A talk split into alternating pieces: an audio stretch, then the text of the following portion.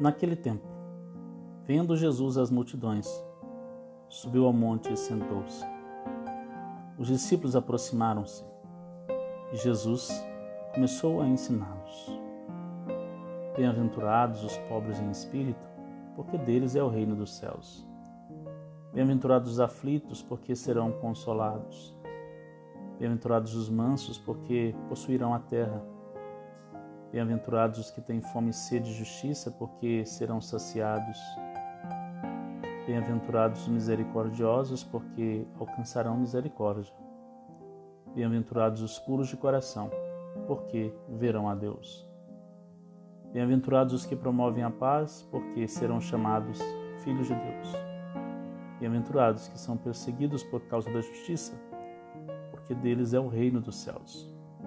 Bem-aventurados sois vós, quando vos injuriarem e perseguirem, e mentindo disserem todo tipo de mal contra vós, por causa de mim. Alegrai-vos e exultai, porque será grande a vossa recompensa nos céus. Mateus 5, de 1 a 12.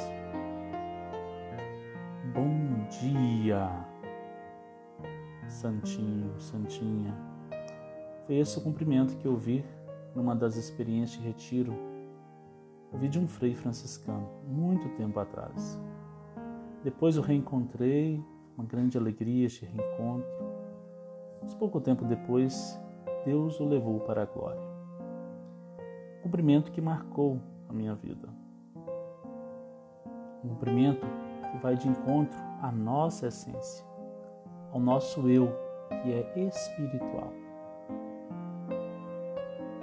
Aprendi com isso que é necessário permitir que essa essência se torne visível nos nossos comportamentos. Não é sinônimo de perfeição, mas de ousadia. A ousadia de querer viver entre as limitações da vida as virtudes escondidas nesse ser espiritual que somos. Ver o que o Evangelho de hoje nos ensina, as bem-aventuranças. É assumir a nossa pobreza, que é a nossa riqueza. O ensino feito na montanha, feito por quem tem uma experiência de deslumbre. Ele nos ensina no Evangelho de hoje a assumir o ser que somos, pobres em espírito. Tem condição de superar a visão curta que limita este ser, a ilusão do mundo. Um ser que é capaz de, ao se perceber fora, voltar e se encontrar. Com isso, ajuda também outros a ter este retorno. Um ser que tem fome de si, quanto espírito, quanto livre, quanto um ser de dentro, um ser da montanha, um ser de deslumbre.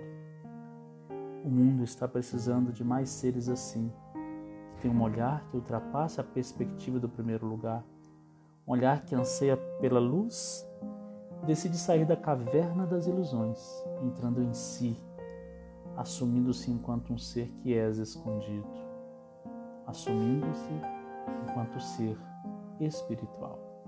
Bom domingo a todos.